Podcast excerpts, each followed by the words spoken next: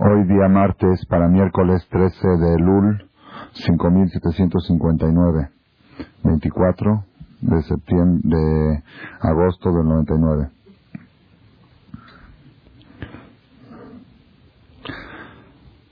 El mes de Lul tiene mucha energía. Así está escrito en los libros de nuestros sabios. Ellos encontraron insinuaciones muy claras en la Torá con respecto a la energía del mes de Lul. El mes de Lul es un mes apropiado para aquella persona, digámoslo así, para la mujer que desea enamorarse de su marido, vamos a decirlo así, ¿por qué? Porque en el cantar de los cantares, el pueblo de Israel está comparado a la mujer y Dios al hombre. Y en el cantar de los cantares, en Shira Shirim, hay dos partes. La primera parte es la parte más dura, más difícil, donde la mujer no está interesada en enamorarse de su marido. Y el hombre anda atrás de ella. Dios anda buscando al pueblo de Israel. Y ahí las cosas no funcionan bien. No funcionan bien. El que lee el cantar de los cantares va a ver que los primeros cuatro o cinco capítulos hay muchos problemas. Cuenta la mujer que sale a la calle a buscar a su marido porque no, llega a la casa y de repente sale ella en bata, en pijama, y lo encuentran las patrullas y le golpean, le pegan, le quitan sus joyas. La primera parte del Shira Shirim es muy dramática, la última parte es una parte muy alegre. ¿Dónde empieza la parte más buena del Shira Shirim? Cuando la mujer dice, a mí le dodí, le dodí li. Yo para mi querido y mi querido para mí. La mujer dice, yo voy a buscar el amor de mi alma y yo me voy a enamorar de él yo voy, yo voy a acercar, yo voy a dar el primer paso. El mes de Elul es un mes muy especial que tiene mucha energía para aquellas personas que desean, que desean enamorarse con Dios, enamorarse con la religión, enamorarse con el Shabbat, encariñarse con el tefilín. Uno hace las cosas a veces, pero las hace por presión, por obligación. El que quiere identificarse con las cosas y todo el año se siente muy distante, muy lejos de todo. El mes de Lul, las iniciales de la palabra de Lul es Anile Dodi, Bedodili es un acróstico, Anile Dodi Bedodili, es el mes apropiado para aquellas personas que de veras andan en búsqueda del amor, no como aquellas, hay mujeres que dicen, sí, yo quiero conquistar a mi marido, pero de repente te das cuenta que tiene miedo de enamorarse demasiado, ¿ok? Sinceramente es cuando uno de veras quiere, uno de veras quiere conquistar el amor, entonces Dios le abre las puertas para encontrarlo. Hay personas que dicen, no, no me gusta ir a esas clases porque tengo miedo de convencerme. Ese, ese, ese tipo de argumento es un argumento muy cobarde o muy, con mucha falta de sinceridad, porque si tú eres hombre y tú eres una persona centrada, pues si te van a convencer, pues si te van a convencer con argumentos que te van a entrar y vas a entenderlos, pues qué bueno. Y si no, pues no vas a dejar, vas a dejar que te laven el coco. Tú no eres un niño para que te laven el coco. Pero no, sin embargo, la persona a veces tiene miedo de enamorarse demasiado. No vaya a ser que de repente se me prenda mucho el Shabbat y me vaya yo a hacer Shomer Shabbat, pero de esos, o que de repente se me prenda y me quiera yo tapar la cabeza, o que de repente se me prenda. Le da hasta a veces uno miedo. Pero aquellas personas que no les dan miedo, nada más que dicen, no me nace, quisiera yo que me nazca. Y si me nacería, lo haría con todo, quiero, quiero que, quiero que me nazca, nada más que no me nace. Esas personas pueden encontrar la solución en el mes de Elul. El mes de Elul, toda su energía que contiene, puede resolver en realidad todos los problemas de la persona en la vida, tanto los problemas morales, espirituales y también los materiales. Y ahora vamos a explicar por qué también los materiales. Jodesh Elul tiene doble función. Función número uno, que ya lo hemos mencionado en varias conferencias en años anteriores y ya me están reclamando que no quieren que repita, entonces no voy a repetir. Que quiere que lo escuchen los cassettes que se encuentran ahí afuera exhibidos sobre el concepto del final. ¿Ok? El mes de Lul tiene, primer objetivo es darle un buen final al año. Toda cosa se califica según el final. Una fiesta, un paseo, un viaje, si el final estuvo bonito es el sabor que te queda. Cuando van a abrir nuestro expediente en Rosh Hashanah, si ven que dimos un buen final al año, eso nos puede ayudar demasiado. Entonces, uno de los objetivos del mes de Elul es terminar bien el año.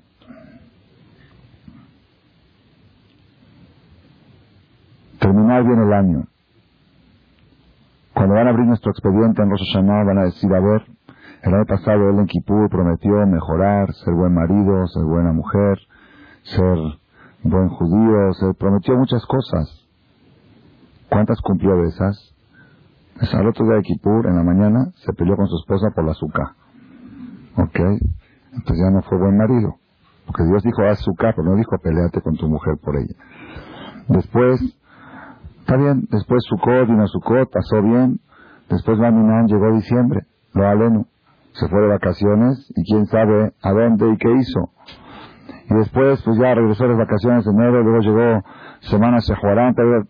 Uno pasa todo el año y dice, ¿tan rápido pasó el año? ¿Tan rápido pasó el año? Esa pregunta nos la va a preguntar Dios también. ¿Tan rápido pasó? ¿Qué hiciste con 365 días de 24 horas, de 60 minutos, de 60 segundos? Multiplíquenlo y van a ver cuántos cientos de miles son. ¿Qué hiciste con todo, toda esa vida tan preciosa que te di? Todo eso que tiene un valor incalculable, que nadie, todo el dinero del mundo no puede comprar eso. Yo te lo di por un año. ¿Qué has hecho con eso? Pues, ¿Cómo que hice? Mira, te voy a decir lo que hice. Desayuné, comí, cené. ¿Cómo que hice? Hice mucho. ¿Sabes los bisteces que me echaba los domingos, las cervezas que me tomé, y las copas de vino, y las borracheras que me di? ¿Cómo que hice? No, yo te estoy preguntando qué hiciste productivo, qué llevas contigo de todo eso. La verdad, la verdad, la verdad, el que se pone un poquito a analizar, a veces hasta es desesperante. Sin embargo, Jodesh Elul, el mes de Elul, tiene doble función. Primer función es darle un buen final al año. Si el año terminó bien, si la persona aprovechó las últimas semanas del año, los últimos días del año, las últimas horas del año, Dios abre el expediente de atrás para adelante. De atrás para adelante, si lo, lo, lee al revés, no lee de, de Roshaná pasada para acá, si no empieza a abrir, a ver, este, Sadik, mira, se paró, ya se dijo a las cuatro de la mañana, se metió a la tevilá, esto, se portó bien, veía mujeres en la calle, volteaba para no verlas. Sadik, muy bueno. Bueno, pero explícate ayer. Bueno, ayer también fue a la clase de Torah, fue a la conferencia, antier. No dice Dios, pues ya está, estás bien, pero las últimas horas estás bien, ya no sigas viendo, es un tzadik, no es que es un tzadik.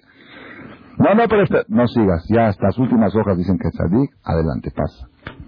Esa es uno de los, una de las estrategias que usamos nosotros en Rosh Hashanah utilizando el concepto del final. El concepto del final es aplicable, es aplicable, se aplica. Existe ese concepto. Existe, hasta los de la aduana lo usan. ¿Sí? Ah, no, a revés, buscan hasta abajo. Buscan hasta abajo, porque seguro escondió lo ahí. Y ven, ahí libre, ya pasó. Oye, por el medio puede estar. Ya está, está bien también buscan arriba, un poco arriba, un poco abajo. Hashem también se fija. ¿Cómo empezó el año pasado? Bien, Rosana, Kippur se portó bien, Shabbat, Chuba. ¿Cómo terminó el año? Baruch Hashem, bien. No engañándolo a Dios, sino la persona sabía, conociendo su nivel, conociendo su categoría, conociendo sus dificultades que tiene para la superación constante. Dice, bueno, yo quiero utilizar las estrategias que Dios mismo nos enseñó. Y una de las estrategias que nos enseñó es aprovechen la fuerza del final, la energía del final. Dios Hashem nos dice, Tenu os leloquim, denle fuerza a Dios. La palabra Elohim la vamos a aplicar mucho en las próximas pláticas. La palabra Elohim, cuando decimos Dios Amonai, representa la misericordia divina. Cuando decimos Dios Elohim, representa la justicia divina. En Rosh Hashanah, Dios se manifiesta más por su Elohim. Cuando Shem creó el mundo, toda la creación del mundo dice, Vayomer Elohim, dijo Dios Elohim, justicia. Después Dios vio que el mundo no puede mantenerse con pura justicia y dijo Hashem Elohim, misericordia y justicia juntos. Rosh Hashanah es el día de Elohim. En Kippur gritamos Amonai Elohim. El mismo que es Elohim, el mismo es el de la misericordia. Pero Rosh Hashanah es juicio.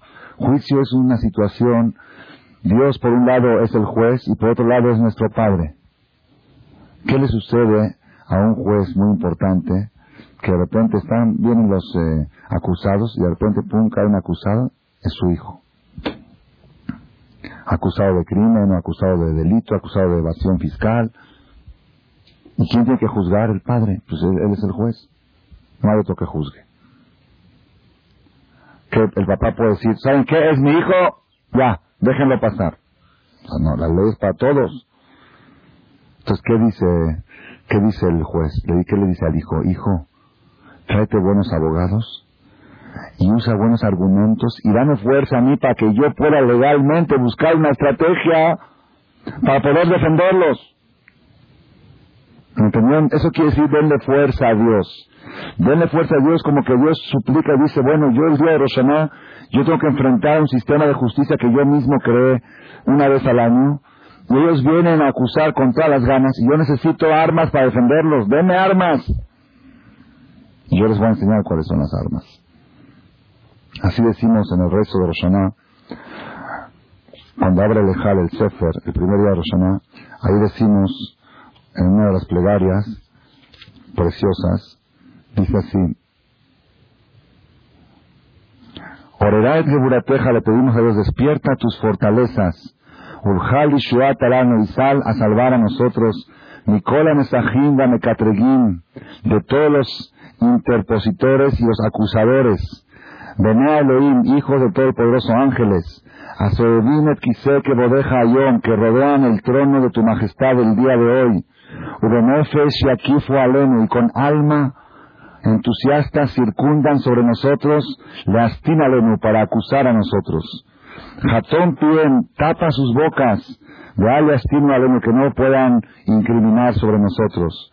Adonai que Gibor Dios que salga como un héroe, como un fuerte triunfante, que Ishmil Hamot como un hombre de guerras, Yair Kina despertará sus celos, Yaría Afiatriach, incluso gritará a lo David Gabar contra sus enemigos se fortalecerá. Kiviahol, Dios tiene enemigos el día de Rosana. ¿Quiénes son? Los acusadores que a acusar en el cielo al pueblo de Israel y que tienen fuerza de acusar, porque es el día que Dios les dio autoridad a cualquier acusador de acusar. Y Dios se tiene que viajar que defender. Tiene que buscar argumentos para defendernos legalmente. Entonces nos pide, por favor, Dios, tenuos de Elohim, denme fuerza, denme armas. Una de las armas es, aquí hay lugar, pasen por favor, aquí hay lugar de señora Raquel. Por favor qué lugar.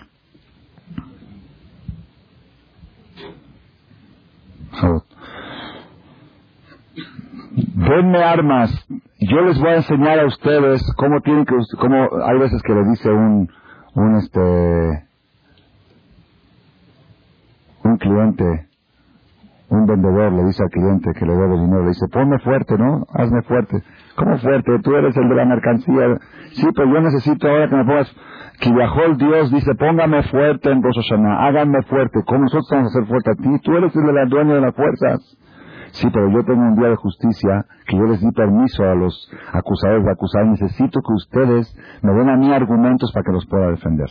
Entonces, una de las estrategias que usamos en, para Rosh es usar la estrategia del final. Jode Shelul es una estrategia de usar las últimas hojas del expediente que aparezcan buenas para que Hashem pueda decirles, ya ves que Sadik, no, volteó una más, ahí está otra vez Sadik, volteó una, otra vez Sadik, y cuando Satán sigue queriendo voltear, dice Dios, ya me cansé, ya, ya no ves que Sadik, no sigas volteando, deja así, y dale vida, dale todo lo bueno.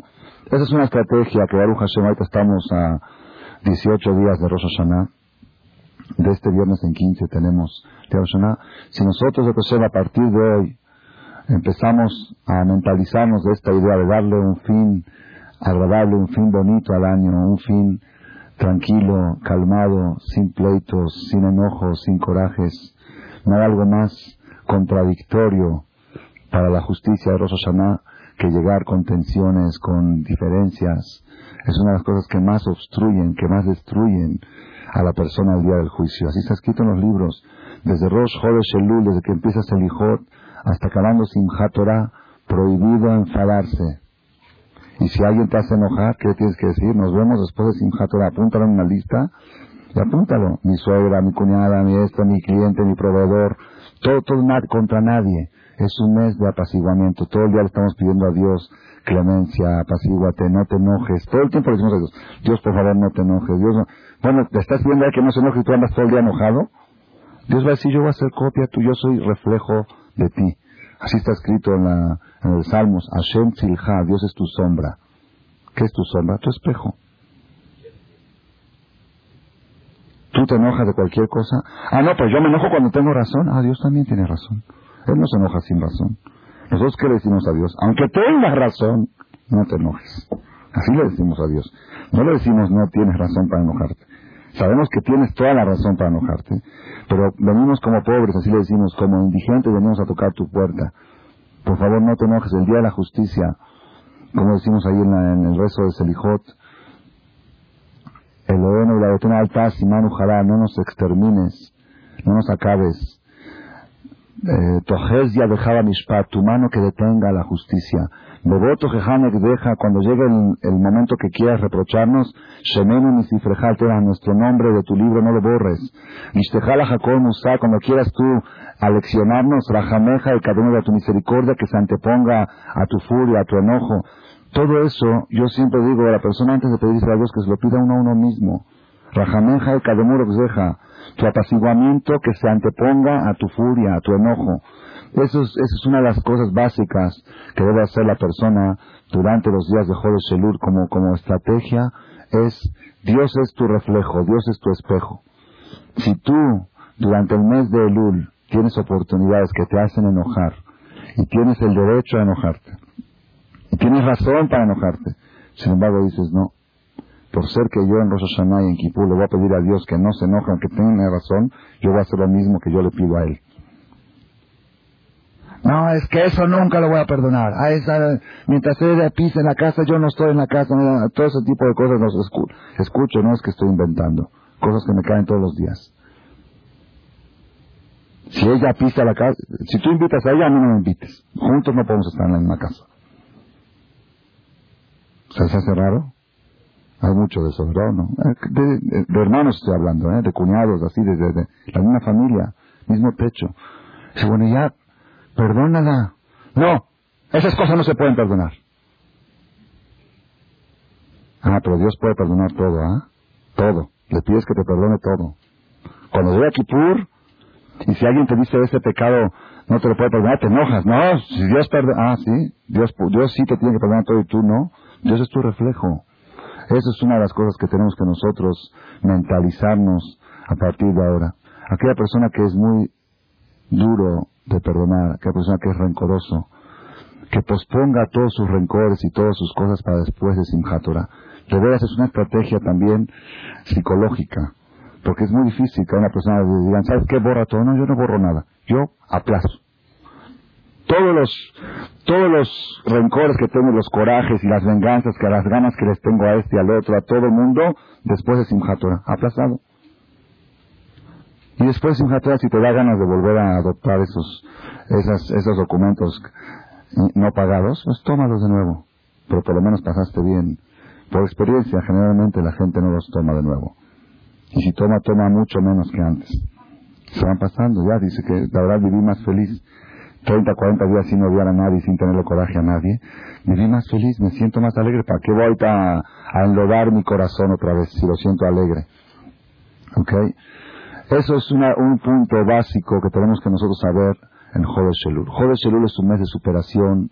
Jodesh Shelul es un mes, un mes precioso, un mes que siempre decimos es el diciembre espiritual del judío. ¿Saben qué me refiero a diciembre? Como para los comerciantes, parece que es un Mashiach diciembre, que va a salvar todo el año, están esperando y están temblando, no vaya a ser, que me regrese mercancía, que, que, llueva, que bueno que llueve, todo, todo está uno esperando a diciembre. Lo abdil así espiritualmente, el día, el mes más comercialmente más, más, de más progreso, de más próspero para el judío, es Jodesh Elul, Aset Teshuvah, Roshaná, Kippur, Sukkot, Simchat Torah, qué energía, qué fuerza. No más una cosa, no hay que distraerse. No hay que permitir que el Satán nos atare. El Satán se dedica a que estemos tan atareados y que no es como una mujer que le habla a su marido el que tiene una tienda el 23 de diciembre, está vende y vende, y le dice, oye, es que se me antojó ahorita irme de shopping, vámonos, por favor, llévame a ¿Qué le dice el marido? ¿Sabes qué, Roji? Déjame trabajar diciembre y que yo de shopping todo el año. Pero si ahorita me a hacer shopping, después tengo que pagarte de comer. Así tiene que decirle también aquel marido que en este mes decide venir a estudiar Torah más tiempo en la noche y todo, y la mujer le dice, oye, quiero que llegues más temprano a la casa para que estés con los niños. Déjame dedicarme este diciembre hasta Kipur fuerte y luego va a tener todo el año con los hijos. Pero si no me dedico fuerte ahora, quizá después por otros motivos no voy a poder estar con mis hijos. Mejor ahorita déjame ahorita dedicarme más a que Dios me dé vida y salud para poder estar con mis hijos durante el año. Eso, eso tiene que ser más o menos la mentalidad del Yehudi durante Jodesh Shelul. Todos nosotros en Jodesh Shelul, los que tenemos fe y creemos en lo que dice la Torah, que los sucesos de la persona se determinan una vez al año entre Rosh y Kippur, Mezonotav Shradam que subirlo ni tishri a tishri, la parnasá de la persona, la situación económica de la persona, se define desde Kippur a Kippur, entre Roshaná y Kippur. Los que tenemos fe en todo esto, cuando llegan estos días, pues nuestro corazón se despierta, queremos hacer algo. Cada uno, dentro de su nivel, quiere hacer algo. Uno dice, bueno, ¿qué hago? Voy a hacer Teshuvah. ¿Qué hago Teshuvah? Pues ya, eh, tzadik, eh, todo, es muy difícil. Aquel que dice de repente me voy a hacer tzadik, es difícil, no dura, no dura ni 24 horas. 24 horas pasa por la calle, ¿eh? ya pum, se distrajo, se acabó todo. Lo que tenemos que hacer es buscar puntos claves, cosas claves que uno pueda concentrarse en ellas sin pensar en miles de cosas, cosas claves, agarrarse de esas y con esa fuerza llegar a Rosh Ya dijimos una clave con una medicina preventiva que es lo que es el coraje y el enojo. ¿ok? Ese es un punto clave y eso uno puede uno puede concentrarse. De aquí hasta después de Simchat no me enojo, soy otra persona. Soy otra persona. Es un punto clave. Pero quiero yo desarrollar un poco más algo que descubrí en la parashá la semana pasada y quiero compartirlo con ustedes. La parashá que leímos la semana pasada es una parashá kitetse, una cargadísima de mitzvot, cargadísima de, de las 613 mitzvot. La semana pasada tenemos 74 mitzvot de las 613. ¿Qué porcentaje es? El 13, 12, 13% es un porcentaje muy grande, porque hay 52 perashá en la Torah. Entonces el porcentaje tendría que ser, ¿de cuánto? 613 tiene que ser un... ¿Cuántos? 12 cada. 12 cada semana. Y aquí tenemos 74 en una sola semana, ¿ok? Una perashá cargadísima de mitzvot. Sin embargo, cuando uno se pone a analizar y estudia, ve cosas muy curiosas, puntos en común que hay en esta perashá. Nosotros cuando vivamos en Rosh Hashanah, le decimos a Dios, ¿sabes qué?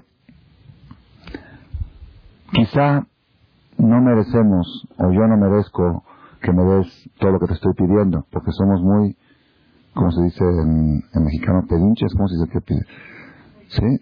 Sí, así es, es un lenguaje vulgar, son muy pedinches. Hasta a veces da pena, uno llega ahí, da pena dame, dame, dame, dame, dame, ten shalom, ten jaim, ten panosá, ten briú, ten esto, ten, ten, ten. Ten en español es, no, ah, ten es ten, pero ten en hebreo que dame. Ten, ten, ten, no es ten, sino es ten, ok. Ten shalom bares, ten sabá, ten, todo el tiempo pedimos, pon esto, pon esto, manda Geulah, manda Mashiach, manda matrimonio, manda shalom bares, manda ayúdame a casar a mis hijos, ayúdame. Pedimos y pedimos y pedimos. Pues, oye, ¿qué, ¿qué estás pidiendo? ¿Quién eres tú para pedir? Hay una frase mágica que usamos en Rosana, ¿cuál es? Ugen itkadash shimcha Hashem al Israel ameja.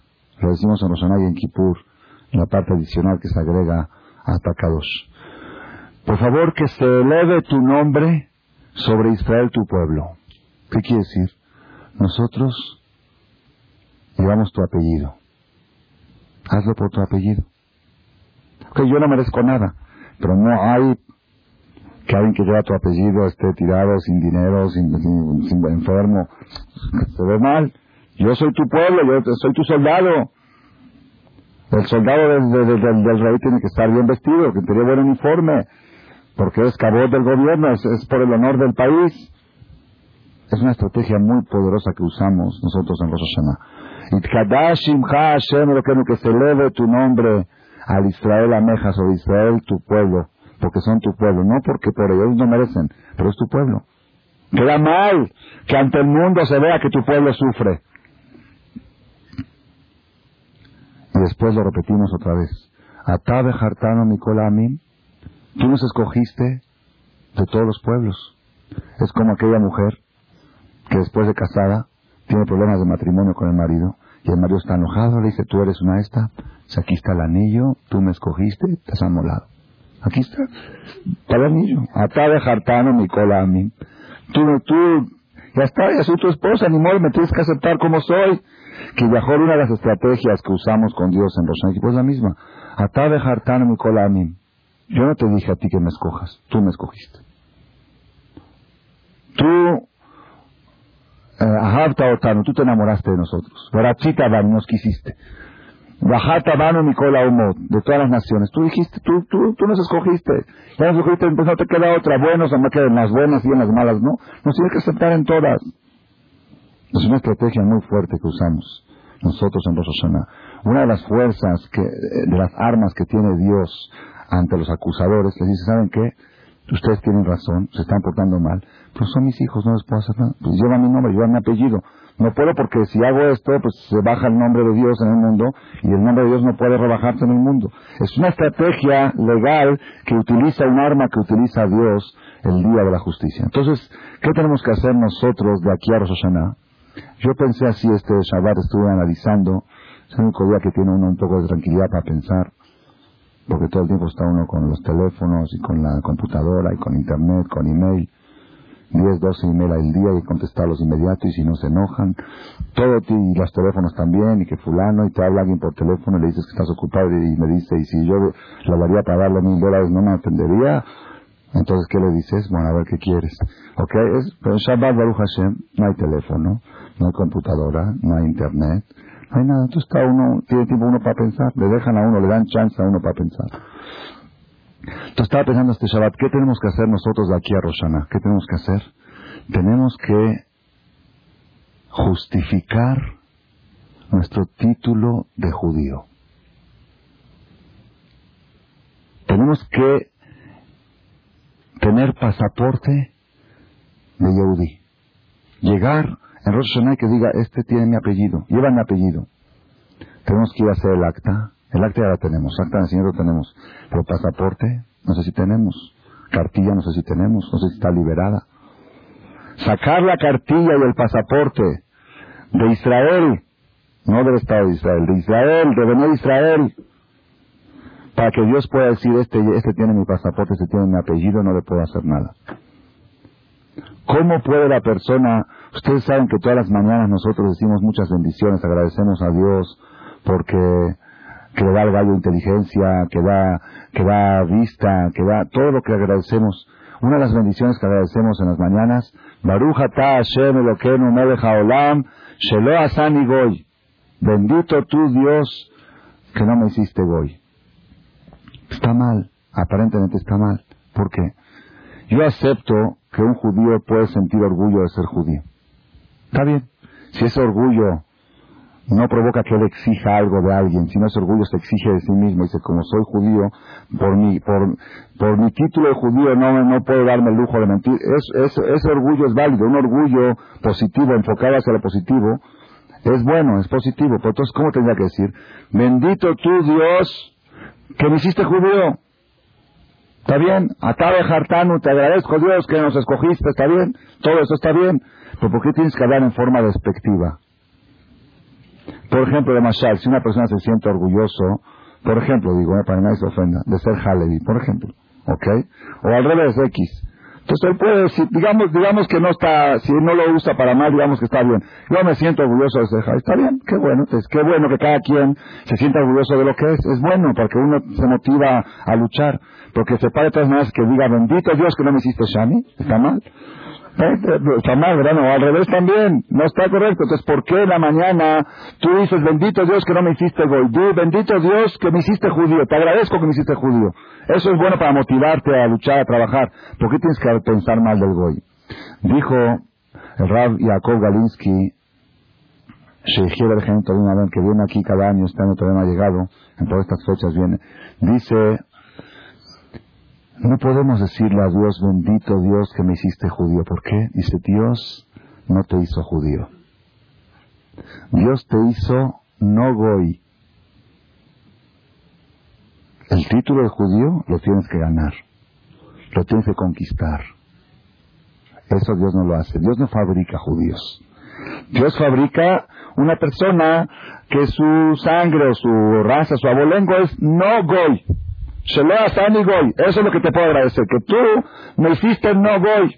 Pero no te puedo agradecer que me hiciste judío. Judío me tengo que hacer yo mismo. Yo tengo que acreditar ese título. Yo tengo que ganármelo. Tengo que luchar para obtenerlo. Me tengo que quemar las pestañas. Tengo que una superación personal constante para acreditarme el título de Yehudí. La Gemara dice Israel le mala minamazal. El Israel está por encima de la suerte. Una persona que tiene el título de Israel, no hay algo en el mundo que le pueda hacer daño, está por encima de todo. Como dijimos la semana pasada, uno está en la lluvia y se quiere cubrir, tiene que ponerse paraguas y se moja por acá, por allá. Hay otra forma de protegerse de la lluvia. ¿Cuál es? Si estás en un avión por encima de las nubes, está el sol. Hoy está el día precioso. No, está, está lloviendo. Aquí no llueve nada. Aquí estoy arriba de las nubes. El pueblo de Israel tiene un avión para ponerse por encima de todo y que no le afecte en todos los medios naturales, más con una condición. Que tengas pasaporte para subir al avión. ¿Cuál es el pasaporte de Israel? Entonces, la pregunta es, ¿qué tenemos que hacer nosotros? ¿En qué tenemos que concentrarnos de aquí a Roshaná y Kippur para obtener el título de Israel, para llegar a Roshaná como Israel? ¿Qué es Israel? ¿Qué es lo que caracteriza el título de Israel? Eso lo vamos a poder analizar en un concepto que vemos en la Perashá de la semana, algo impresionante. impresionante. Dice la Torah así,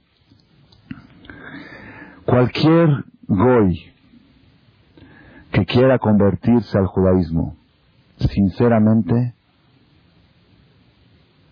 sinceramente significa que llegó a la conclusión que es la única verdad, que llegó a admirar las mitzvot que tienen los judíos y que está dispuesto sin ningún interés de por medio de respetar todas las mitzvot de la A a la Z.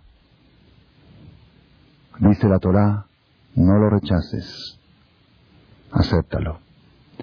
No nada más acéptalo, una vez que se convirtió, 27 veces dice la Torah, Tager, debes de amar al converso, y debes de ayudarlo, y debes de acogerlo. Dice, no lo desprecies, porque así la Torah, porque tú también fuiste, fuiste extranjero cuando estuviste en Mitzrayim. ¿Te gusta a ti que te digan extranjero? Ahora él que dejó todo para meterse al judaísmo, de por sí ante los judíos como un traidor, y también ante los judíos lo vas a meter como un intruso. No, recíbelo bien, con calidez. La Torah habla mucho de lo que es el guer. ¿Ok? ¿Quién puede negar? Ruth a. Ruth, la abuelita de David Amelech, era conversa. Y David Amelech salió de ella. La Torah habla mucho del Ger. Sin embargo, dice la Torah, no rechaces, repite veces, no rechaces. Hay un pueblo de Goim que no puedes aceptar de ellos conversos jamás. La la semana pasada. Lo yavo amoni moavi Hashem. Jamás aceptes que entre en la comunidad, Mikhal Hashem en el Kahal de Dios, que entre un Goy, Amoní o Moabí, descendiente de Amón o de Moab. Ese nunca. Todos los Goyim, africano, indio, chileno, paraguayo, cualquiera puede entrar, pero Amoní o Moabí, nunca. ¿Por qué? ¿Qué pasó? Esos no pueden jamás recibir el título de Israel. Cualquier goy puede recibir menos este. Entonces aquí tenemos la clave. ¿Cuál es el título de Israel? Si vamos a entender por qué este pueblo no está apto a recibir ese título, podemos entender cuál es, qué es lo que le da uno el pasaporte de judío y qué es lo que puede descalificar a la persona a recibir ese pasaporte. Dice la Torah, si ¿sabes por qué motivo? Al baderech betzetechem Por motivo de que ellos no fueron hospitalarios con ustedes cuando salieron de Egipto y pasaron por la ciudad de Amón y les pidieron permiso para pasar por su país. Ellos no autorizaron. No les ofrecieron albergue, no les ofrecieron pan ni agua. Moshe Rabbeinu les pidió, quiero pan pagado y agua pagada, no voy a consumir nada gratis. Voy a turismo, no, turismo, voy a pagar. No pases, aquí no queremos turistas, no queremos huéspedes. Date la vuelta y alarga camino. Pero venimos con mujeres embarazadas, con niños, con... No me interesa. Y segundo, ser Sahar Aleja es Bilam en Beor, porque rentaron y alquilaron a Bilam, este pueblo de Amón y Moab, rentaron a Bilam. Bilam era un hombre que tenía fuerza de maldecir, para que vaya a maldecir a este pueblo, que acabarlos, exterminarlos. Y cuando vio que no pudo, ¿qué hizo? Dio el consejo famoso de Bilam, que se expongan las mujeres para hacer caer a los judíos en pecados sexuales, y ahí cayeron, ahí cayeron 24.000 judíos, y si no fuera por lo que hizo Pinjas hubieran caído más, como está contado en la historia de la Torah. Dice la Torah, este pueblo no lo aceptes nunca. Oye, eso es rencor. ¿La Torah está fomentando el rencor? No dijimos que hay que olvidar, que hay que perdonar. ¿Ah? Ustedes saben que hay en Israel ahora un movimiento juvenil pro-nazi, judíos pro-nazis. No se puede creer, no se puede creer. Yo vi el artículo en Israel. Pero son pocos, son nada más 500 jóvenes. Se reúnen una vez por semana. Pro-nazis, pro-Hitler. ¿Por qué?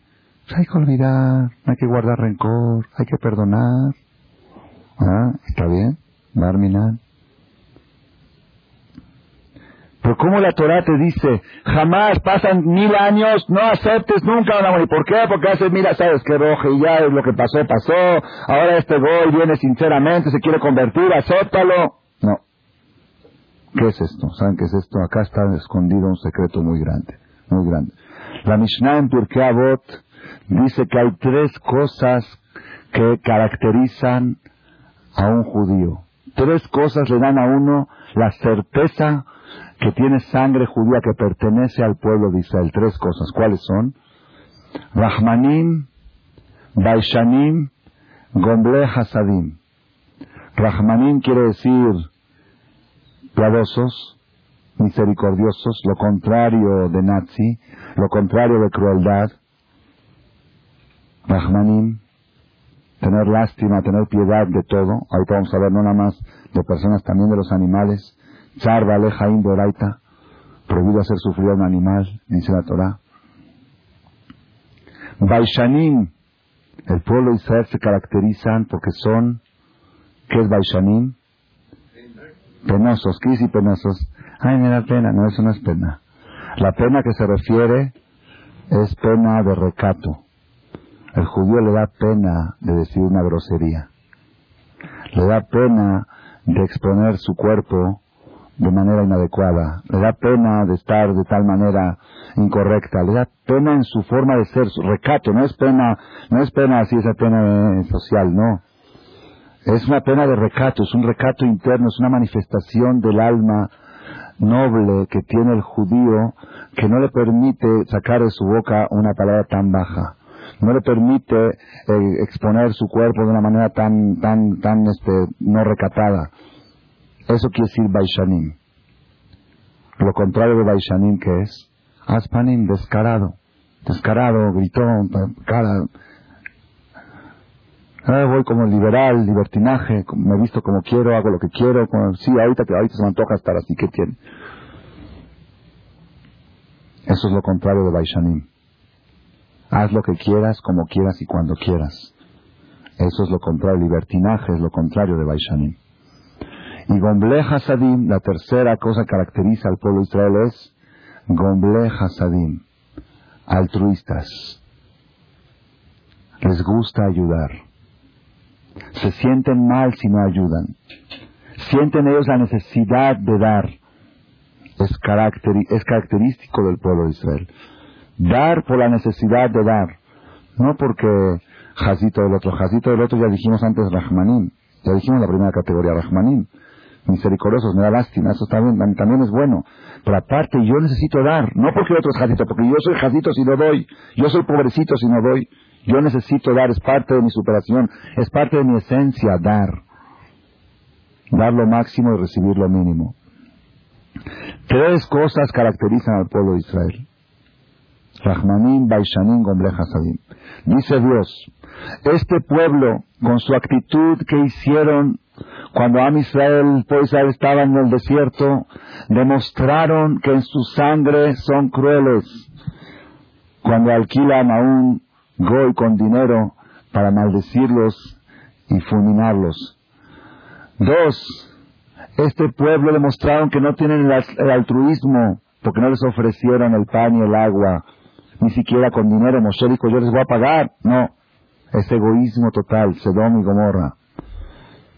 Y este pueblo es un pueblo contrario de recatado. Las hijas de los reyes se fueron desvestidas para hacer caer al pueblo de Israel en pecados sexuales y le dijeron a las hijas de los reyes, tienen que hacer caer a Moshe Rabenu, al más grande. Ahí, si hacen caer a ese, ya caen todos.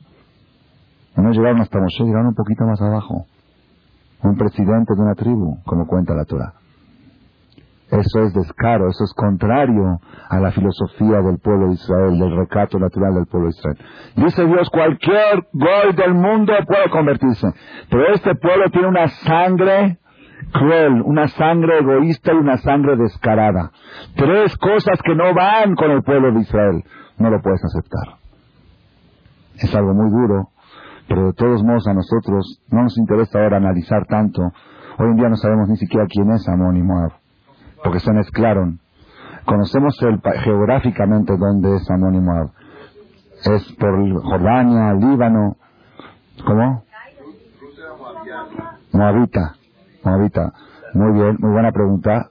Buena pregunta, la voy a contestar rápido porque no es el tema principal. Por eso dije, no vamos a concentrarnos en eso porque no estamos antes de Shavuot. En Shavuot hablamos de Ruth, de la Miglat Ruth. En breve voy a decir que la Gemara dice que la Torah dijo le a Amoní, Amoní quiere decir hombre, Amonit quiere decir mujer. La Torah dijo Amoní, hombre Amoní, no en hebreo, mujer se dice Amonit y hombre dice Amoní. Como dijo Amoní, Moabí, hombre Amoní no vendrá, pero mujer Amoní sí. ¿Por qué? Dice la Gemara, porque la obligación y el deber de salir y ser hospitalario y ofrecer el pan es del hombre. La mujer es la que atiende, pero ¿quién es el que tiene el derecho o, la, o quién es la que, la que le dice a la mujer, ¿sabes qué? Voy a traer a un huésped a la casa. La mujer no puede invitar a alguien a la casa sin autorización de su marido. El marido también necesita autorización, pero nada más para que la esposa no se ponga nerviosa y por Shalom Bait. Pero por ley, el marido, ¿sabes qué? Quiero traer una persona que no tiene donde comer, una semana está aquí de viaje, no tiene ver, lo quiero invitar.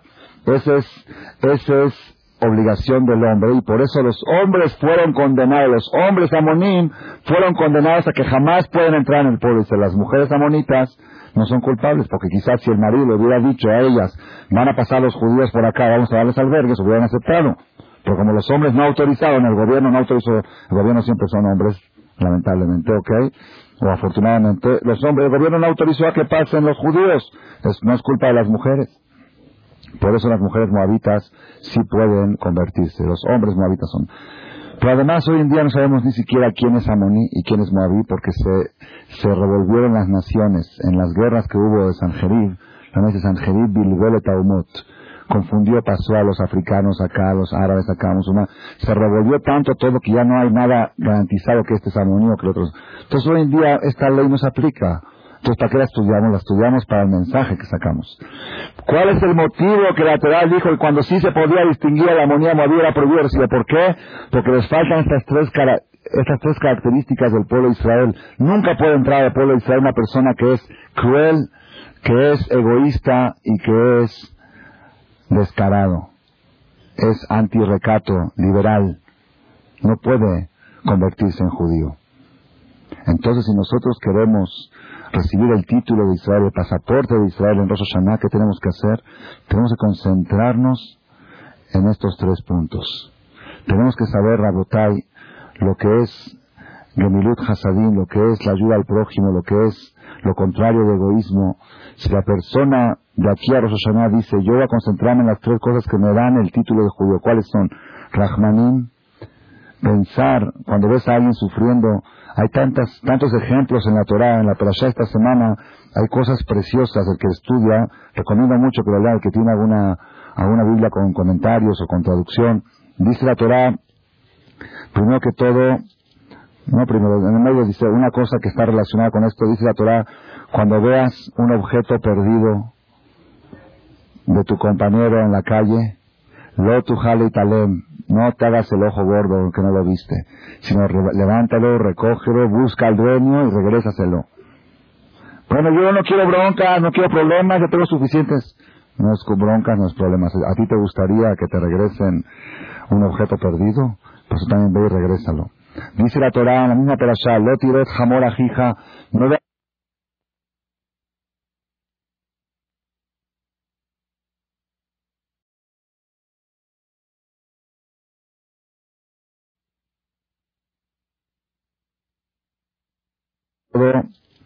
no primero, en el medio dice una cosa que está relacionada con esto, dice la Torah, cuando veas un objeto perdido de tu compañero en la calle, lo tu y talem, no te hagas el ojo gordo que no lo viste, sino levántalo, recógelo, busca al dueño y regrésaselo. Bueno, yo no quiero broncas, no quiero problemas, ya tengo suficientes. No es con broncas, no es problemas. ¿A ti te gustaría que te regresen un objeto perdido? Pues tú también ve y regrésalo. Dice la Torah en la misma perashá, lo tiret no veas el burro de tu hermano o el toro de él caídos en el camino y te haces el ojo gordo, si ves, lo ves con la llanta ponchada, para tu carro. Hakem takinimo mitzvah de la Torah, ayúdale a levantarse con su burro que está caído. En el tiempo antes no había carros, eran burros.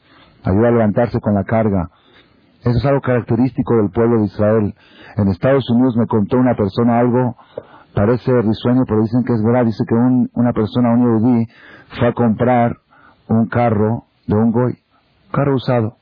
Entonces le empezó a mostrar el carro, esto, lo otro, cuánto cuesta, todo. Y enseñó, atrás, abrió la cajuela. Aquí está la llanta de refacción, aquí está el, el triángulo, este, ¿cómo se llama?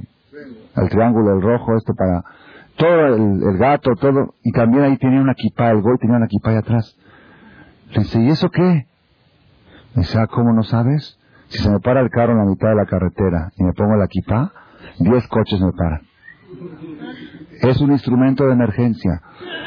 Lo usa y cuando se le para se pone la equipa, ¿sí? Y hace así, de repente, y si sí, quizá puede estar dos, tres horas parado y nadie lo pela. Am Israel tiene ese carácter de Akem Takim no esa mitzvah que la Torah dice, cuando ves a alguien detenido en la carretera, no lo dejes, Akem Takim ayuda a levantarse. Es característico, típico del pueblo de Israel. Después dice la Torah, Lo Geber que no se vista una mujer con ropa de hombre.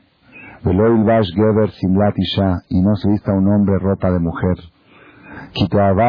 lo queja porque es abominación de Dios todo el que hace esto. Aquí estamos entrando en el punto de recato, de Baishanim. El liberalismo es lo contrario. Claro, me he visto como mujer, soy gay, soy esto, soy el aleno. Todo eso ya es de Goim, no, es característico para el yudí. El yudí, el hombre se viste como hombre, la mujer como mujer. Es parte del recato natural del judío.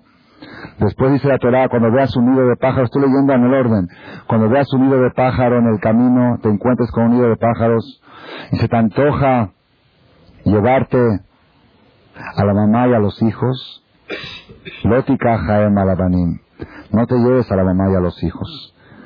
Manda a la mamá y quédate con los hijos. ¿Por qué? Porque el sufrimiento más grande de una madre es verse cautiva junto con sus hijos. Es uno de los motivos, hay otros motivos. Pero es por naturaleza, la mamá ver que están, que se van a comer a ella y a sus hijos, prefieren no, no ver. Entonces mándala que se vaya, después va a regresar, ve que los hijos no están, no es lo mismo que estar viendo que sus hijos están apresados y que se los están comiendo. Shaleach te shalach manda a la mamá y llévate a los hijos. Leman y tablach, para que te vaya bien y vas a tener larga vida si haces esta mitzvah. Dice la Torah después, Kitibne cuando construyas una casa, Beasita Maakele Gageja, tienes que poner un barandal en todos los lugares de que hay que se pueda caer alguien. Velota sin damim beteja, no tomes responsabilidades, Barminan, de accidentes en tu casa. Kipola nefel menos porque se puede caer alguien. Mitzvah de la Torah, que la persona proteja cualquier situación que pueda haber peligro en su casa. Eso es también Rahmanín, pensar en el otro, pensar en que alguien... No, es que yo conozco bien mi casa, yo sé por acá que... También, pero a veces vienen gente ajena, huéspedes, viene alguien, pueden caerse, pueden... Vete así de Tejas, si tienes una alberca, nunca me voy a olvidar, este jajam que les conté, jajam Galinsky, el que, el que dijo lo de Shelah San Goy, una vez lo invitaron aquí en México a una bola de plata en casa de una persona rico, en, un jardín de su casa, todo el jardín enlonado y todo, y de repente anunciaron, ahora el jajam va a decir unas palabras. Yo estaba presente. El jajam, Jajito fue entusiasmado, eh, pum, se cayó a la alberca. Si yo lo vi, con ropa y con todo. Jajam de 80 años. Nada más de la pena que tuvo el dueño de casa, le tuvo que dar un donativo de 18 mil dólares.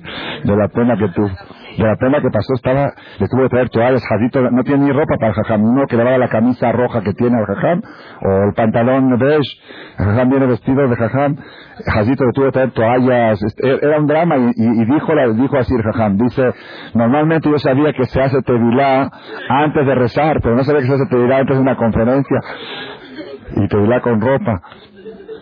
Eso está mal. Si tienes una alberca, piensa, ah, no, pero yo, mis hijos ya sé, tus hijos saben, pero aquí puede haber gente ajena que no sabe, y de repente, pum, no se dio cuenta y cayó. Entonces tienes la obligación de poner barda. Así aquel gagueja, dice la Torah. Otra cosa que dice la Torah, también, una cosa rara, Lota Harosh Beshor Ubajamor, estoy leyendo en el orden, Lota Harosh Beshor Ubajamor Yahdav. No ares, cuando vas a arar el campo, no puedes usar un toro y un burro juntos.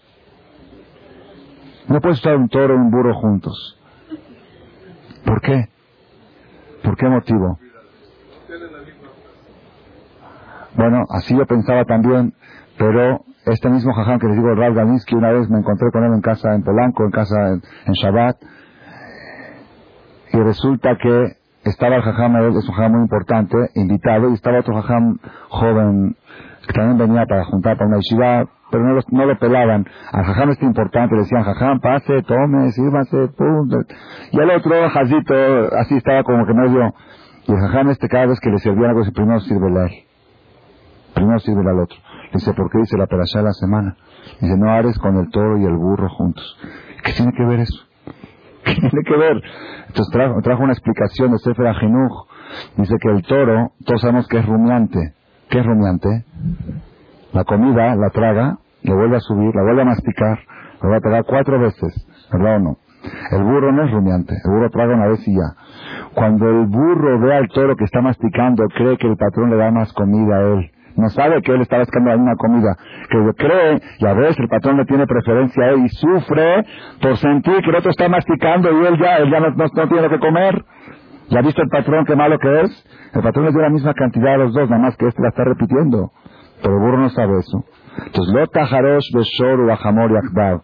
No hables con toro y con burro juntos para que no se sienta mal el burro, que crea que le están dando. Dice, con más razón, si hay un jajam más importante del toro, digamos, y un jajam menos importante está en tu casa, que el otro no se sienta mal, atiéndelo bien, no a creer que tú me estás dando más a mí que a él. Entonces primero dale a él y luego dame a mí. Eso es la Torah, cómo la Torah se fija en el sentimiento de un animal. ¿Dónde hay donde hay una, una profundidad de Benadam la de sensibilidad al sufrimiento de un ser como lo que hay en la Torah. Ese es Rahmanim, es el pueblo de Israel. La Torah te educa, te hace terapia. Yo creo que una persona, un hombre que se acostumbra a esto, a cumplir estas mitzvot, entonces ¿cómo puede el día de mañana, mañana hacer sufrir a su esposa, hacer sufrir a su cónyuge? Con más razón, Calvajomer, si está un animal que no tiene alma, es eh, otro tipo de alma, la Torah se cuida de no hacerlo sufrir. Después dice la Torah varias cosas relacionadas también, un hombre que difamó a una mujer, que violó a una mujer, todo tipo de cosas relacionadas con asuntos sociales, asuntos de recato. Y otra cosa me dice la Torah, lo yabo mamzer Hashem. Hay otro que no puede jamás convertirse al judaísmo, jamás. No puede entrar a la comunidad, jamás. ¿Quién es? El mamzer. Son dos que la Torah dice, lo yabo lo bikal Hashem ad olam. ¿Qué dice Adolam? Si es egipcio, tres generaciones. Si es este edomita, tres generaciones. Si es amoní o moabí, o si es mamzer, ad olam. Hijos, nietos, bisnietos, pasaron tres mil años, su tata, tata, tata, tata, tata, abuelo, o abuelo, abuelo de cualquiera de dos partes era mamzer, no puede entrar a la comunidad. La Gemara dice que se pierden, ahorita vamos a, decir algo rápido sobre eso. ¿Por qué le hago mamzer vikar Hashem Adolam? ¿Por qué? ¿Qué es mamzer? Mamzer es un niño nacido de una relación extramarital. De una mujer casada que se fue con otro hombre y quedó embarazada, ese hijo es mamzer.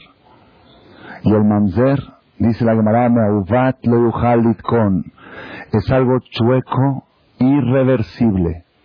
No tiene arreglo. No hay forma, no hay...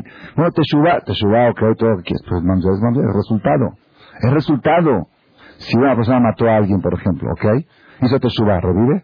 ¿Se muerto? ya es un resultado, ¿qué? Te suba, de alguna manera, a ver, cómo va a funcionar, cómo va a servir para que Dios no lo sentencie. pero el resultado es resultado. Esto es un resultado. Luego mamzer, ¿por qué tan, tan estricta la Torah con respecto al mamzer? La Gemara dice, una de las características para distinguir, hoy en día está muy mezclado, el Talmud trae que había jajamim que no se casaban sino con familias que tenían registrado un árbol genealógico con el tema de mamzerut, con el tema de mamzerut. Y había este un alumno que se llamaba, no me acuerdo su nombre, un alumno, es la lo cuenta, que el maestro quería que se case el alumno con su hija, pero el alumno tenía abolengo y el maestro no. Era judío de la comunidad, maestro, jajam, del Talmud, todo, pero el maestro no tenía árbol genealógico. Y el, alumno sí. Y el maestro todo el tiempo le, insinuaba, oye, está, guapa o algo, no sé, de alguna manera le insinuaba, vas a ser lleno del jajam, todo, y él lo evadía. Una vez el maestro venía de viaje y el alumno salía a recibirlo y para cuando iba a cruzar un, lago, un, un, río, un charco, para que no se moje los pies del maestro, el alumno lo cargó en sus hombros y lo pasó. Le dijo el maestro al alumno, ¿tanto me quieres? Le dijo, claro que sí. Dice, mi Torah vale y mi hija no vale. Así le dijo el jajam a su alumno. Le dijo, no es que tu hija no vale, es que nosotros cuidamos el árbol genealógico. Si yo ahorita lo echo a perder, mis hijos van a tener problemas. Hoy en día no existe ese árbol genealógico. No existe una persona que tenga una seguridad de que no es descendiente de Mamzerim. No, hay garantía. Sin embargo, el Talmud dice que hay formas de distinguir, hay formas de distinguir Mamzerim. Una de las formas es, la Gemara dice Mamzerim Azepanim. Los bastardos y los descendientes de bastardos son por naturaleza descarados, atrevidos, no tienen recato por naturaleza, liberales. Libertinaje por naturaleza. Así es el Talmud. No saben callar a ofensas. No saben quedarse callados. Siempre responden. Entonces, una de las formas que revisaban en Babel para saber si casarse con una mujer o no, mandaban a alguien que ofenda, a propósito programado, y según la forma de reaccionar decidían el abolengo de la familia. Si la forma de reaccionar era calmada y silenciosa, era una señal que seguro viene de sangre judía, 100%. Y si la forma de reaccionar era impulsiva y agresiva, sospechaban, no, es que con seguridad, pero sospechaban, ¿sabes qué? No me meto, no le entro. Hoy en día, Si te dicen que la familia de tu novia se quedan callados a las ofensas, y yo no me quiero casar con tontos. Gente que sabe defenderse, que sabe contestar, saben cuidar su lugar. Esos son los mandarín, que saben cuidar su lugar. ¿Por qué? Porque la mamá, para poder hacer ese pecado, tuvo que ser descarada y liberal. Entonces el hijo nació de un descaro. El hijo se engendró de un libertinaje. Sale con sangre liberal, con sangre, con sangre de descaro. Por eso no tiene solución y nunca jamás puede entrar a la comunidad. Nunca Adolam dice la Torah. Amoní, Moabí y Mamzer son tres seres humanos en el mundo que no pueden entrar bajo ningún concepto en el pueblo de Israel. No hay manera. No hay manera. No hay, no hay forma, no hay conversión, hay, hoy, hoy es bastardo, conviértelo, no hay convertir, no hay, ya es de sangre. Es una sangre de, liberal, una sangre de descaro. No puede entrar a Israel. Así dice la Torah, Después dice la Torah, escuchen esto, cuando sales a la guerra, la Torah exige, es impresionante esto, el que estudia esto se vuelve loco. Es parte de la ley de la Torah 613 mitzvot. La Torah exige la higiene máxima del pueblo judío. Dice la Torah que cuando estás, higiene, dice la Torah que los soldados tenían que tener, cuando uno está en la ciudad, hay baños, hay lugares públicos, pero cuando uno está en el campo, en la guerra, pues no hay baños, entonces ¿qué? En el campo, dice la Torah, no. Los soldados tienen que tener una estaca especial junto con su, a las demeja, junto con tu equipo, con tus armas, con tu uniforme militar. Parte del uniforme militar de los soldados era una estaca especial para excavar y tapar la suciedad. ¿Por qué? ¿Por qué? Dice Dios, que Hashem lo queja mitalech bekerev mahaneja, porque Dios camina dentro del pueblo de Israel, allá mahaneja kadosh, y tiene que ser limpio, pulcro, todo lo alrededor. Que no vea a Dios algo sucio, sucio en dos aspectos. Arva quiere decir suciedad de excremento y arva también quiere decir desnudez, suciedad de sexo, de shav meajareja y Dios va a apartar de ti. Dios no puede tolerar, no puede tolerar. Yo me acuerdo de mi maestro en la yeshiva, se lo dije a mi esposa esta semana porque me dice, ¿qué te está pasando ahora? Estoy yo, en el, me acuerdo en el mes de Lul, nos daba clases muy fuertes de Teshuvah, muy fuertes. Las primeras semanas de Lul Todas las clases giraban alrededor de orden y limpieza. Orden y limpieza. Uh, lo que nos hablaba. Decía, dejen todo y vayan a ordenar su cuarto. Dejen todo y limpien. Eh, exigente. Y nos traía pruebas. Dice, no puede Dios. Si van a estudiar la Torah de Dios y a rezarle a Dios, si no hay limpieza y no hay higiene, no puedes ni rezarle a Dios. No puedes ni hablar con Dios. La demás es la persona que tiene excremento dentro de su estómago y tiene necesidad de salir y se aguanta para rezar, el rezo es escupido, es rechazado, no es aceptado. Prohibido rezar, no se puede decir una verajá, no se puede pronunciar el nombre de Dios si no tiene necesidad de salir. ¿Por qué? Porque está sucio. Dios no puede estar en algo sucio. Higiene, todo eso está incluido en el pueblo de Israel, Baishanim. La nobleza del pueblo de judío exige, exige higiene y limpieza. El recato del pueblo de Israel, todo es, todo un, todo un esquema, todo un sistema. Mi esposa me reclamó el domingo, porque nadie sirve los domingos, ya saben, se acumulan los platos en el lavabo. Todos. Llegué a la casa dije, me dice, vamos a platicar. Dije, primero todo vamos a recoger. A recoger. Nos pusimos todos mis hijos, vamos, órale, a lavar platos, a acomodar. Ya está todo. Mañana empiezan las clases. Le dije, mis hijos se van a ir a la clase con la imagen de una casa todo babó, una casa escandalosa, una casa revoltosa. Es que nadie sirve, mañana Dije, no, yo quiero que se vayan al camión y que vean la casa un paraíso. Impecable. Nos pusimos una hora toda la casa dejarla más impecable que cuando hay cuatro vigilias. Me dice, ¿pero qué te pasa ahora? Digo, joder, Shelul. A mí un maestro me enseñó que si quieres limpiar tu alma, primero tienes que limpiar tu cuerpo. La persona que tiene, él contó que él tenía, él aprendió de su maestro, él estudiaba de soltero, Jabruta, compañero de estudio con su maestro Rab Shmuel Rozovsky en la Yeshiva de Ponovich, Araba Shalom. Él estudiaba Jabruta con él, y él era un jajam que vivía solo, no me acuerdo, creo que divorciado, viudo, vivía solo, el maestro de León Mayor. Entonces él hacía sus cosas él solito, ahí en, su casa. El jajam, mi jajam cuando era soltero fue a estudiar con él un día y vio que estaba lavando un plato. Un plato de vidrio que un plato lo estaba lavando, lo lavaba, lo secaba y lo miraba a la luz, lo volvía a lavar otra vez, lo secaba, lo volvía tres o cuatro veces y mi maestro era, era joven, Bajur, está mirando así. Dice, ¿cómo el jajam? Que no pierde un minuto de su estudio, que todo, cada minuto de él es valioso. ¿Qué se la pasa ahora? Así estaba por dentro. Cuando terminó el jajam de lavar el plato y de brillarlo, le dijo, jajam, le puedo una pregunta, perdón, con todo respeto. Dice, tengo que aprender. Dice, yo para mí esto era usted mi maestro. Dice, le puedo una pregunta, ¿tiene que brillar el plato? Le dijo, sí. Cuando tu plato brilla y tu cuerpo brilla, tú vas a hacer que tu alma también brille. Es una, es una, es una tendencia natural que todo tiene que ser pulcro, que todo tiene que ser brillante, que todo tiene que ser radiante. Si te acostumbras a eso, vas a procurar que también tu alma esté pulcra. Por aquel que su cuerpo está sucio, cuentan que un jajam, esto fue hace 200 años aproximadamente, un jajam fue a visitar a su hijo a la Yeshiva. Se iban a la Yeshiva en Europa, se iban a la Yeshiva por seis meses, eran caminos de carreteras, de carretas, de tres, cuatro días de pura carreta. Entonces se iban y seis meses, un año. Entonces una vez el jajam, el papá, tuvo que acudir a esa ciudad. Dijo, que estoy, voy a visitar la Yeshiva de mi hijo. Entró a visitar la Yeshiva del hijo. Vio que estaba estudiando en el Beta no lo quiso molestar. Subió a su recámara checó la recámara, qué tan acomodado estaba su closet y su cama y sus cosas, y se regresó. Le mandó una carta, hijo, te fue a visitar a la me da mucho gusto que estás estudiando bien, me da mucho gusto. Papá, ¿cómo sabes? Si no me viste, te vi. Vi tu recámara y me di cuenta cómo estás estudiando.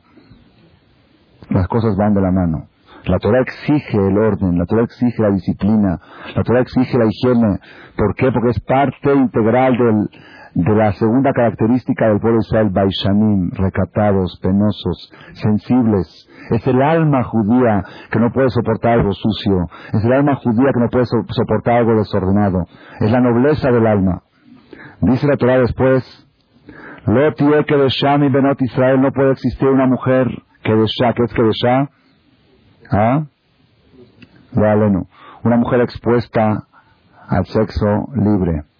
Eso quiere decir que ya no quiero decir la palabra porque no es cabo del público decirlo.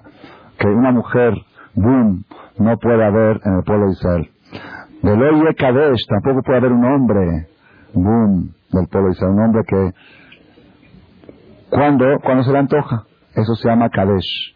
Kadesh quiere decir que él está predispuesto siempre, nada más que se dé la ocasión. Eso es Kadesh, no puede existir eso en el pueblo de Israel. Eso no, no va con la sensibilidad del alma judía. Eso ya es descaro, ya es liberalismo, ya es libertinaje. No va. No traigas el pago que se le da a una mujer por el pecado, se le da, le acostumbraban antes a darle algo, a veces le daban borregos, le daban cosas para ser Entonces, este borrego no lo puedes aceptar en el templo, en el Bet no lo puedes aceptar. ¿Por qué dice el Ramban que hacía las costumbres de las prostitutas, que para calmar su conciencia hacían donativos con el dinero que recibían del pecado? Entonces tú no ayudes a que calme su conciencia, no se lo recibas. Esto tiene mucho mensaje para aprender. Hay gente que hace cosas malas engañan los negocios, todo, y para calmar su esta, llega a Roshaná, compra esto y compra lo otro, y con eso, si tú sabes que es así, mejor no se lo aceptes. ¿Por qué? Porque lo hace para calmar su conciencia. Lota ajija, dice la Torah, estoy leyendo en el orden la No cobres interés a tu hermano cuando le prestas dinero. Porque Jazito está amolado. Si está pidiendo un préstamo es porque lo necesita. Y encima para que tú lo muerdas, lota shija, tú lo llama morder, no lo muerdas. Es crueldad, es como un perro que muerde. Es un veneno que cada vez crece. Lota shija, Torah lo prohíbe. Lo prohíbe ¿por qué? Porque el pueblo Israel se caracteriza por ser rahmanín, por ser piadoso. Y no hay algo más cruel que prestarle a alguien con intereses. Dice la Torah. Ah, uno dice, ah, pero si él va a hacer negocio con el dinero, él puede ganar y yo no. ¿Me gustó la pregunta? Él puede ganar y yo no. Tú también puedes ganar. Asociate con él. Ah, no, no, no, eso no. ¿Por qué no? Ah, porque puede perder. Ah, ok. Esa es la diferencia. Esa es la diferencia. Si quieres ganar, puedes ganar estás dispuesto a perder. Pero ganar de todas, de todas maneras, eso es lo que no se puede. Si estás dispuesto a correr un riesgo, eso es sociedad. ¿Sabes qué? Yo quiero de tus utilidades el 10%. Hay de las pérdidas, pierdo también. Eso sí se permite. Eso es lo que hacen con el Eteriskar, que es una especie de sociedad. Pero cuando uno quiere ganar por todas partes, y el otro que se mueve, que se hunda, no me interesa, a mí me pagas el 5% mensual y, y le va destrozando al otro, y el otro por la desesperación, la necesidad de liquidez acepta el trato, eso es crueldad. Eso es lo contrario de la sensibilidad natural del pueblo de Israel. Y sigue la Torah diciendo, Kitabobe que reja, dice la Torah, que el empleado, cuando tú contratas un empleado judío para cortar frutas en el campo, tienes que autorizarle que si se le antoja comer una fruta, puede comer, no le puedes prohibir. ¿Por qué? Está sufriendo, está viendo las uvas así grandotas. ¿Ok? No, tú tu sueldo recibes. Mientras está ahí, puede comer, nada más le dice la Torah al empleado, pero no te puedes echar a la bolsa. Puedes comer, no puedes llevar a tu esposa. Puedes comer para ti lo que se te antoja en el momento del trabajo. Dice la Torah, y sigue diciendo otras cosas, que uno cuando se casa por primera vez con la misma mujer por primera vez, es decir, viene a excluir si es el mismo matrimonio por segunda vez, un año entero el marido no puede salir de viaje, tiene que estar un año entero dormir todas las noches en su casa, dice la Torah, y si sale de viaje, junto con ella. cuando encuentren a un hombre, Gonev Nefesh Mehav Misael, que secuestra a un judío, un jarel pide rescate por él, umeta ganaba u pena de muerte, dice la Torah. Ubiarta arami que deja, eliminarás el mal de dentro de ti. No puede existir, es una crueldad muy grande privar la libertad a una persona y pedir dinero por él. Y así sigue la Torah mencionando, estudien 74 mitzvot. Otra de las cosas preciosísimas que dice la Torah, sigue diciendo, Shok Sahir, no retengas el sueldo de un empleado. Beyomoti ten págale en su día. Velota boa la que no se ponga el sol antes de liquidarle al empleado, que no se oscurezca antes de liquidar. ¿Por qué? Porque el empleado, sus ojos, su vida está colgada de su sueldo. aleja la no vaya a quejarse ante Dios por lo que le está atrasando el sueldo, vaya a y eso es muy grave. El Arizal Cuentan que la Arizal no hacía, no restaba minja antes de pagar a su empleado. Porque dice, minja es a la hora de la puesta del sol. La Torah dice, no dejes que se ponga el sol. Antes iba y se pedía prestado y vendía un reloj y empeñaba algo. O le decía, toma esto, nada, no quiero tener ese pecado encima de mí cuando estoy rezando minja. No retrases el sueldo de un empleado, dice la Torah. Otra mitzvah increíble. Dice la Torah, Cuando tú coseches la cosecha en tu campo, cada quien que lo adapte a la actualidad. Cuando coseches la cosecha en tu campo, de Shahachta Omer Basade se te olvidó algo en el campo. Estabas trayendo toda la cosecha, el grano. Se te olvidaron ahí, no sé, 10, 20 espigas te quedaron en el campo. No, te diste cuenta, se te olvidaron. Lota Shub le. Prohibido volver a recogerlo. ¿Qué hay que hacer? La guerra, la yatom de la almaná y ye. Se tienes que dejar de donativo para los necesitados, para los huérfanos, para las viudas, para los conversos, para que el y la para que te bendiga Dios, de Holma se deja todo lo que tú hagas. Es la única mitzvah en la Torah que se cumple de manera inintencional. Si la persona dice, yo voy a dejar 10 espigas para el pobre, no cumple con esta mitzvah. La mitzvah es que se te olvide. Se te olvidó, déjaselo al pobre. Es la única mitzvah que no se puede pensar. Y así trae aquí el midrash, dice el midrash, Maaseh de Hasid de sucedió con un Hasid, hace como dos mil al tiempo del Talmud. Sheshachach Omer se le olvidó unas espigas en el campo. Y le dijo al hijo, hijo mío, tráeme un toro un toro y un cordero vamos a, sacrificar un sacrificio para hacer una fiesta, un banquete de carne asada, por el dejud que tengo de cumplir esta mitzvah de dejarle esas espigas al pobre. Le dijo el hijo, papá, ¿qué viste de esta mitzvah más que de otras? Tú todo el día haces mitzvot y no traes corderos. ¿Qué, qué, qué, se te dio por festejar y celebrar esta mitzvah? Le dijo papá, le dijo papá, mira hijo, todas las mitzvot que yo hago, yo me programo para hacerlas. Pero esta mitzvah, me vino solita. Yo no me programé. Se me olvidó y pum, misma. ¿Ok? Por eso estoy muy feliz. Dice Calva Homer. Si una mitzvah que la persona la hace con olvido, por medio del olvido, Dios promete que te va a dar veraja en todo lo que hagas como resultado de esa mitzvah. Si la persona se programa a ayudar al necesitado, ¿cuánto más veraja va a recibir de Dios? Toda la persona hoy en día ¿Cómo se puede aplicar esto? No sé, yo pensé hablar alguna cobranza olvidada. A veces pasa, ¿no? Que un cliente malo es una cobranza pequeña, está traspapelada ahí, y de repente pasan tres años o dos años, tal vez el cliente, ¿sabes qué? Yo tenía una cuenta pendiente contigo, ¿sabes qué? Ponlo en la calle. ¿Ok? No, no, dámelo, págamelo. Dios quiere acostumbrar al judío a no ser mezquino, a no ser minucioso. ¿Sabes que ya está olvidado? Ya de por sí lo dabas por perdido. Está, dáselo a los pobres, dáselo a los... O alguien me dijo también otro ejemplo, quizá los saldos también. No tienes saldos, ya hiciste tu negocio, ya ganaste, quedaron saldos. No, no, no, me voy a traer el saldero. No harán traer saldero, ¿cuánto te pagan? No es mejor. Este año, en Rosh Hashanah y Kippur, este año, en Eres Israel, miles de niños en Rosh Hashanah y Kippur van a estar vestidos con camisas y pantalones que dice hecho en México. Porque hay una persona aquí que se encarga de recolectar saldos o mandar los saldos si es que sirven, los manda, y si no sirven, los vende y con el dinero fabrica pantalones al costo y les manda para niños que no tienen para comprarse un pantalón, que es o comer o vestir. Entonces el papá le da para comer y de aquí de México les llega para vestir. ¿Saben que es de jutes? ¿Quién sabe por qué, por qué los temblores en otros países hacen estragos y aquí tiembla y tiembla y aquí estamos parados y que Hashem Hashem siempre nos mantiene. ¿Quién sabe qué nos mantiene? Nosotros no sabemos qué es de Judá, qué cosas hacemos en Rosh Hashanah y Yom Kippur. Saben que niños en el Knis diciendo Hashem Alokim, Hashem Alokim y la camisa dice hecho en México, grita ante Dios, este es México. Estos son los Yudim de México. Eso protege. Si la persona tiene que aproveche uno antes de Roshaná, antes de Kippur, que le hable a Daniel Michan, te ruego por favor, ven por los saldos, Omer, Shija, tengo cobranza que no sirve, te la doy, tú cóbrala y llévatela para los pobres. Cada uno tiene que adaptar todas esas cosas a la actualidad. Hoy no tenemos ni campos ni cosechas. Hoy tenemos otro tipo de trabajo.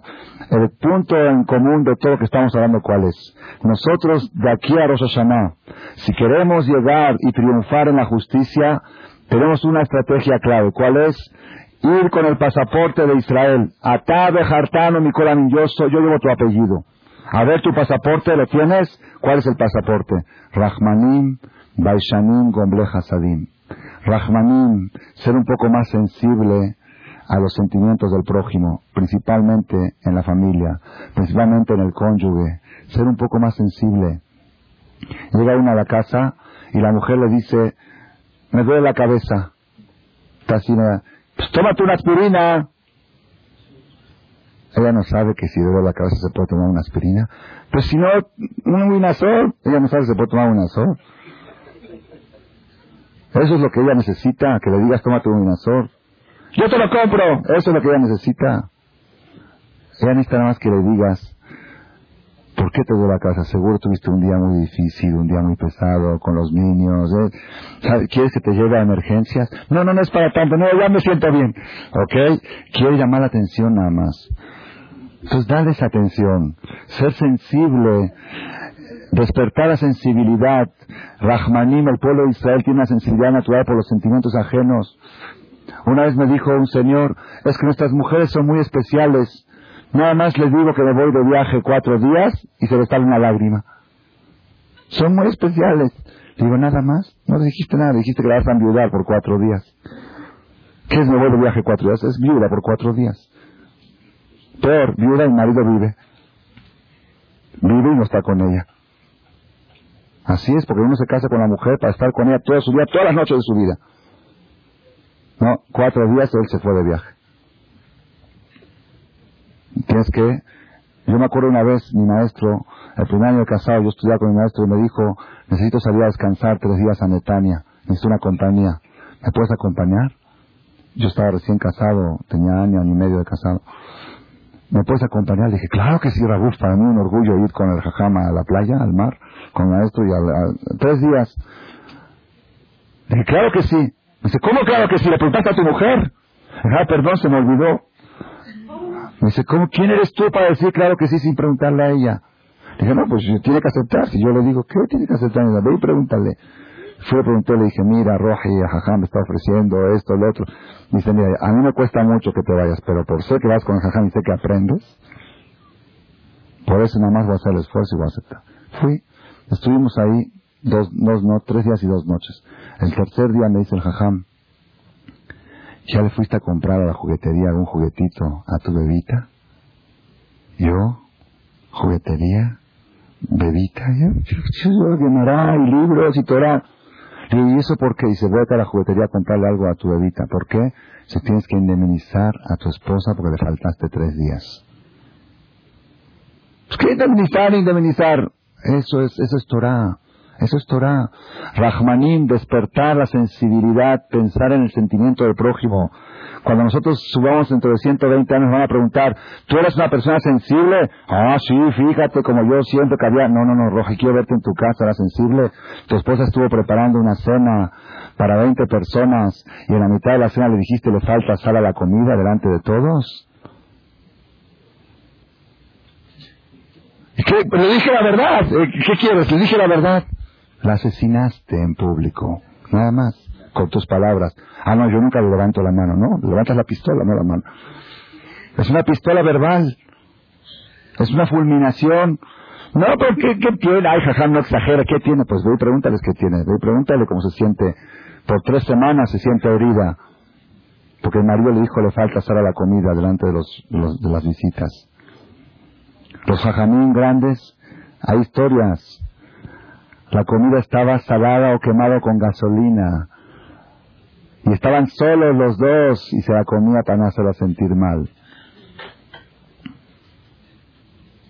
Eso es el pueblo de Israel Rahmaní, ser sensible a lo que siente el otro.